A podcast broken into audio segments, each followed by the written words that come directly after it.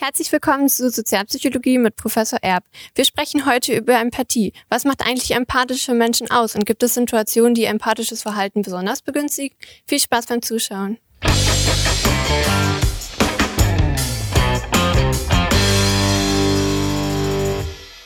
Hallo Janis. Ja, hallo Judith. Ich habe ja gerade im Intro schon gesagt, dass wir heute über Empathie sprechen wollen.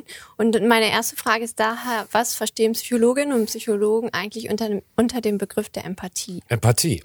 Ja, okay, Empathie emotionales Mitfühlen, könnte man sagen. Irgendwie jetzt auch nur eine Übersetzung von dem Be Begriff. Ähm, wir unterscheiden da noch authentische Empathie. Das ist so dieses echte Mitfühlen. Also einer sozusagen, ich fühle mich wie du in dieser Situation. Äh, die Emotion ist auf mich übergegangen. Und dann haben wir noch das funktionale, äh, die funktionale Empathie. Also eher dieses kognitive Hineinversetzen ich würde mich an deiner Stelle genauso fühlen, wenn ich jetzt in deiner Lage wäre, zum Beispiel.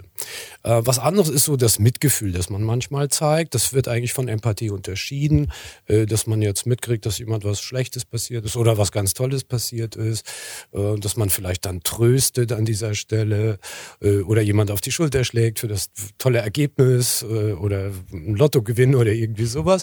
Ähm, das ist, äh, fassen wir nicht unter Empathie. Okay. Gibt es denn jetzt bestimmte Situationen oder Bedingungen, die empathisches Verhalten irgendwie begünstigen können? Ja, das gibt's tatsächlich. Das wird auch untersucht. Ähm, zunächst ist man, ich glaube, das Erste, was man sagen muss, ist, dass es ähm, auf Seiten derjenigen, die diese Empathie empfinden, äh, gut ist, wenn ähnliche Erfahrungen schon mal mitgemacht worden sind. Also äh, dein Freund hat dich verlassen, mein Freund hat mich auch schon verlassen äh, und jetzt kann ich das besonders gut nachvollziehen, äh, kann mich da hineinversetzen, kann das mitfühlen. Ähm, was die Empathie auch begünstigt, ist äh, eine enge Beziehung zu dieser Person, äh, mit der man es da zu tun hat. Also wenn Freunde untereinander äh, sind, dann haben die äh, wahrscheinlich eher eine größere Chance, äh, dass diese Empathie entsteht, als bei Fremden zum Beispiel. Sonst kann man es auch aktiv fördern, dass man sagt, okay, ich übernehme die Perspektive des anderen, also eher diese funktionale äh, Empathie. Das kann man auch instruieren, zum Beispiel im Experiment. Versuch dich mal hineinzuversetzen und dann kann auch zum Beispiel auch sozusagen künstlich Empathie entstehen. Äh, ja, und schließlich gibt es dann auch noch äh, den Faktor der Fähigkeit einer Person. Es sind also nicht alle Menschen, Menschen gleich, äh, wie gut sie sich in andere hineinversetzen können, wie gut sie empathisch sein können. Ja. Mhm. Okay, jetzt hast du gerade gesagt, dass es ja. interindividuelle Unterschiede gibt. Also es gibt Menschen, die sind mehr und es gibt Menschen, die sind weniger empathisch. Magst du dazu noch was sagen? Ja, was kann man dazu sagen? Es ist also eine Fähigkeit sozusagen, eine Fähigkeitsdimension, auf der sich Menschen unterscheiden. Und äh, das kann man mit Fragebogen zum Beispiel messen. Meistens sind das Selbstauskünfte dass man bestimmte Fragen stellt und die Leute zustimmen oder nicht zustimmen. Es gibt so verschiedene äh, Dimensionen, die man da abfragt. Äh, zum Beispiel Gefühle verstehen. Also äh, wenn jemand dann zum Beispiel bejahen würde, dass er gut verstehen kann, wenn jemand anderes sich gekränkt fühlt zum Beispiel. Das ist auch so. Ne? Jetzt ist er gekränkt in dieser Situation. Ich kann das gut verstehen.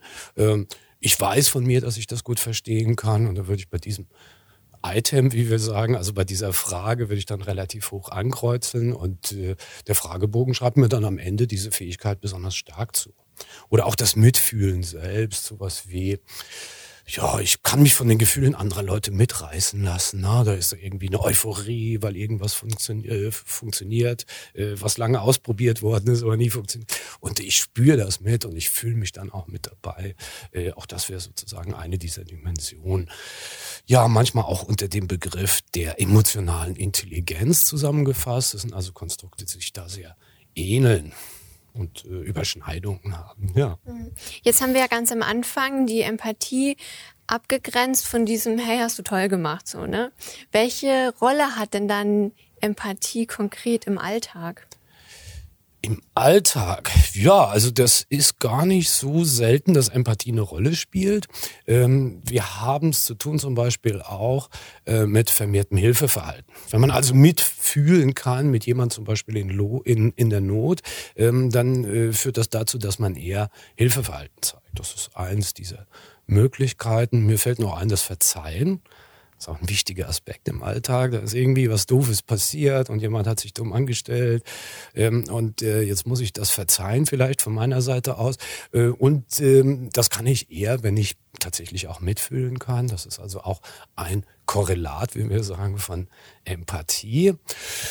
Ja, sonst, ähm, wenn Menschen jetzt als empathisch wahrgenommen werden, ist es dann auch so, dass sie für sympathischer gehalten werden. Also es spiegelt auch zurück. Äh, jemand, äh, der empathisch ist, ja, kommt bei den anderen besser an, es wird als sympathischer angesehen. Jetzt gibt's aber auch noch eine Spiegelseite dieser Medaille, wie sagt man, die andere Seite der Medaille. Ähm, Empathie kann natürlich auch genutzt werden, um manipulativ zu werden. Äh, empathische Menschen können dann tatsächlich auch schneller herausfinden, was sind die Motive der anderen, auf was fährt der ab und wie kriege ich den sozusagen in einer bestimmten Situation.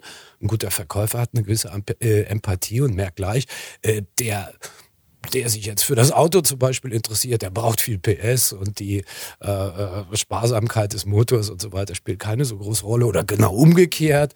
Ähm, wenn man das rausfinden kann und diese Fähigkeit dann auch hat, dann kann man natürlich auch sehr manipulativ sein. Und in so einer Situation zum Beispiel dann auf die Aspekte eingehen, von denen man inzwischen sogar weiß sozusagen, weil man empathisch ist, äh, die dem anderen eine, äh, bei dem anderen eine große Bedeutung haben.